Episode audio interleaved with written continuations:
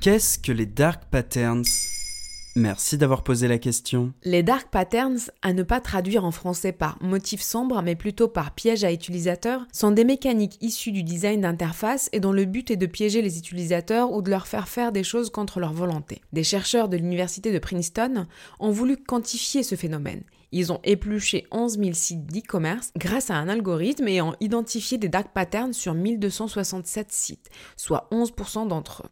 Les sites web les plus populaires sont ceux qui utilisent le plus les dark patterns, notent les chercheurs. Ah donc ça se trouve j'ai déjà été une cible, voire une victime de ce truc? Fort probable. D'autres dark patterns cherchent à culpabiliser l'acheteur. Sur le nombre de sites scrutés par les chercheurs, 160 utilisent le confirm shaming, une méthode pour inciter l'internaute à faire le bon choix. L'un des dark patterns les plus utilisés par les sites d'e-commerce reste les alertes sur la rareté d'un produit pour augmenter sa désirabilité. Généralement, il s'agit de messages indiquant qu'il ne reste qu'une quantité limitée du produit ou que ce dernier est très demandé. Mais il n'y a pas des lois pour encadrer tout ça? Les chercheurs veulent que cette étude et l'algorithme qu'ils ont développé pour étudier automatiquement les dark patterns servent aux régulateurs gouvernementaux. L'idée est de les aider à mieux appréhender ces méthodes d'incitation à l'achat parfois mensongères. Arvind Narayanan, professeur en sciences de l'informatique à Princeton et auteur de l'étude, explique dans le New York Times. Toutes les méthodes identifiées dans notre étude ne requièrent sans doute pas l'attention des gouvernements, mais l'utilisation de dark patterns devrait être plus transparente afin que les e-consommateurs soient plus conscients de la manière dont leurs comportements sont orientés.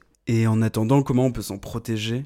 Aujourd'hui, une partie des sites veulent quelque chose de vous, votre temps, votre argent, vos données. Vérifiez toujours la barre d'état de votre navigateur lorsque vous vous apprêtez à cliquer sur un lien pour voir sur quel site vous allez atterrir. Prêtez aussi attention à l'ergonomie des sites. Parfois, sur une pop-up, le bouton valider est à droite et annuler à gauche. Des fois, cela s'inverse. Attention aux automatismes donc. Toujours sur vos habitudes et notamment sur mobile, préférez les boutons du navigateur plutôt que le bouton retour d'un site par exemple. N'allez pas trop vite lorsque vous cliquez. Parfois, une publicité ou un bouton se charge à la place du lien sur lequel vous vous apprêtez à cliquer. Bref, soyez long. Allumez votre radar à Dark Pattern sur puissance maximale si vous êtes sur des sites d'e-commerce ou des sites pirates, de streaming, etc.